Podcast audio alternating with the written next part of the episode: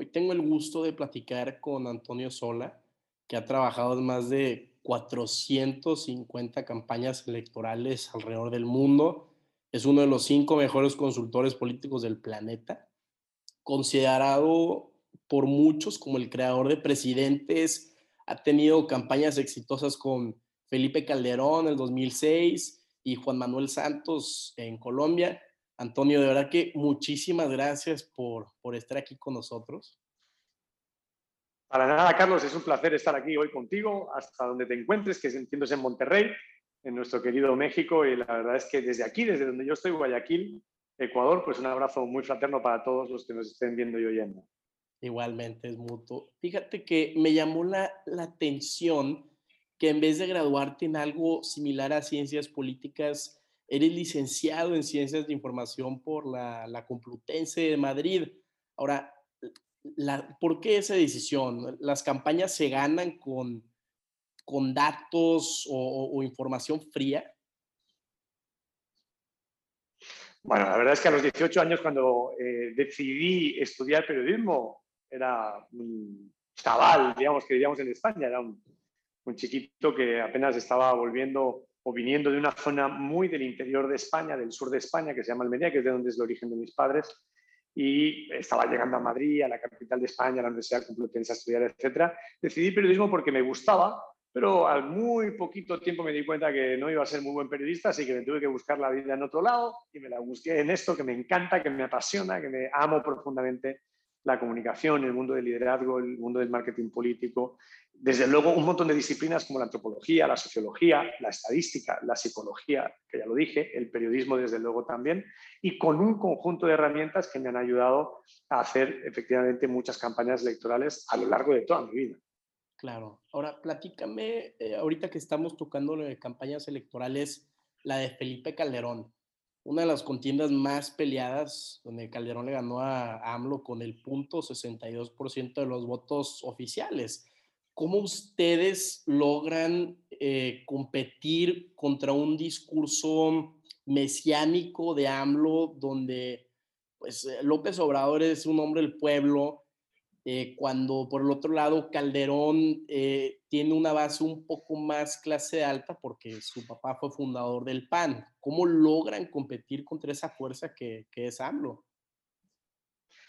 En realidad no era tanto un tema de clases altas o clases bajas, sino de discurso en ese momento y me parece que hubo tres claves en esa campaña. La primera de ellas es que Calderón apostó por una campaña de contraste en su campaña. El contraste no es una campaña sucia, como ha dicho el presidente Andrés Manuel recientemente, sino que el contraste es lo que te permite decir lo que yo creo que soy como candidato y lo que creo, por ejemplo, tú, Carlos, en este caso como candidato, ¿no? lo que Felipe era y lo que Andrés Manuel era en ese momento. La segunda clave es que cuando se decidió hacer la campaña de un periodo para México, Andrés Manuel no se defendió y eso le sangró claramente la campaña. Y en tercer lugar, hubo una serie de eh, elementos importantes que tienen que ver con la negociación política en ese entonces con el PRI, que se desbarataba con el candidato Madrazo y que decidió apostar por una candidatura de Calderón, si no recuerdo mal, como 12 o 15 gobernadores priistas que terminaron apoyando a Calderón y no a López Obrador. Y eso permitió tener una, entre otras muchas claves, desde luego, una campaña ganadora como lo fue, y tener a Calderón de presidente seis años. Claro, Antonio, ya que llevas bastantes años trabajando en México, para ti, y digo sin generalizar, ¿cuál es el prototipo presidencial perfecto, las características esenciales eh, para lanzarte como candidato? Digo, yo sé que todo es dependiendo del tiempo, ¿verdad? Pero... No, ni siquiera del tiempo. Mira, hay cuatro claves fundamentales para el mundo del liderazgo político que vengo trabajando muy intensamente en los últimos años. El primero de ellos tiene que ver con los valores, el segundo con las ideas, que no con las ideologías. Las ideologías son el pan para hoy y el hambre para mañana. Además, forman parte de la extinción de esta política tradicional que está a punto de morir. Te decía valores, ideas, energía y determinación. Son cuatro elementos que son muy importantes para poder presentar, digamos, un proyecto, una carrera presidencial. En segundo lugar, yo creo que hoy necesitamos líderes presidentes, presidentas, que tengan capacidad de resiliencia. La resiliencia es una palabra un poco extraña en este mundo de la pandemia, pero lo que quiere decir básicamente es, en el mundo aplicado a la política, es que necesitamos líderes que sean capaces de ponerse enfrente de los problemas, al frente de las personas, que tengan capacidad de ayudarnos a los mortales como tú y como yo a mitigar el dolor que tenemos por una pandemia que nos ha llenado de muchas incertidumbres que estén asociados a los valores de lo femenino. El mundo de lo femenino es el más importante en la política hoy, la capacidad de empatía, la bondad moral, la cercanía, la capacidad de abrazo, y eso en realidad es lo que va a ser determinante para los próximos 100, 150 años. Un mundo en donde haya más mujeres en el mundo de lo público, mujeres mucho más involucradas y comprometidas, y también hombres y mujeres asociados a esos valores femeninos que van a ser fundamentales, insisto, para la transformación de este mundo, que no está muy bien y que hay que hacerlo mejor por nuestros hijos y nietos y futuras generaciones. Ahora, ¿cuál es el rol de los jóvenes en este sentido de liderazgo político? ¿Cuántos años tienes tú? Tú ya estás un poco más viejo, pero ¿cuántos años tienes? 24. Ay, ay, ay, que no querías decirlo. Bueno, 24 años. Tú tienes el, verás, te lo voy a explicar así. Mira, entre los 0 y los 15, 18 años, es decir, esa generación de entre los 0 y los 18 años, está naciendo con un cuarto nivel cerebral nuevo.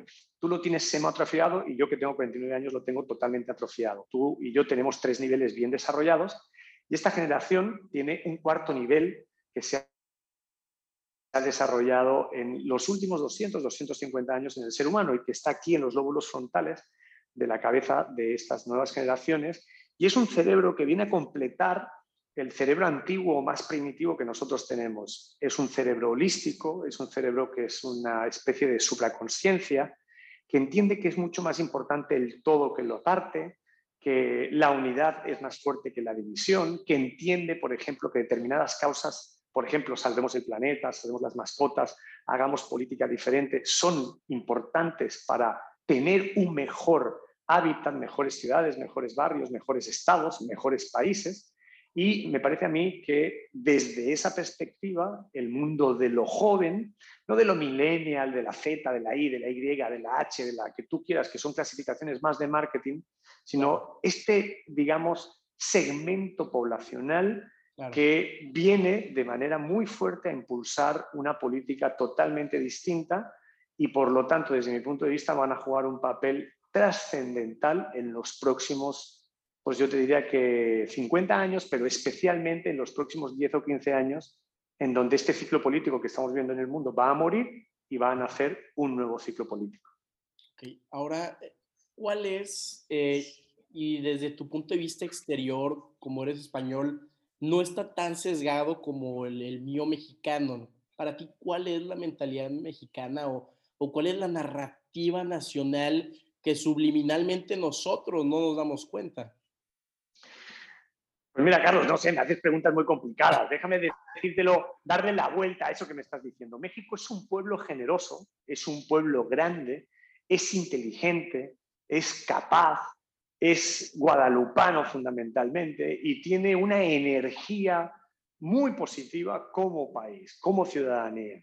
Evidentemente México vive algunas falencias o algunas deficiencias importantes en la democracia, como la están viviendo otros países, y tiene sus propios traumas como nación. Pero yo creo que hay que concentrarse en lo positivo. Tú eres, digamos, a efectos de persona, y esto sirve para todos los que estemos aquí compartiendo en este momento. Uno puede ver en su vida el mapa de éxito, es decir, las cosas que le llevaron al éxito, o el mapa del fracaso, las cosas que le llevaron al fracaso. El éxito muchas veces así definido es aquello que acontece entre dos fracasos. Por lo tanto, hay que saber levantarse del fracaso y caminar hacia el éxito. Yo creo que nuestros países, no solo México, nuestros países en el mundo, que es un mundo atribulado, un mundo enfermo, necesita más bien mirar dos cosas. Una, aquellas que son importantes para el éxito de nuestra civilización.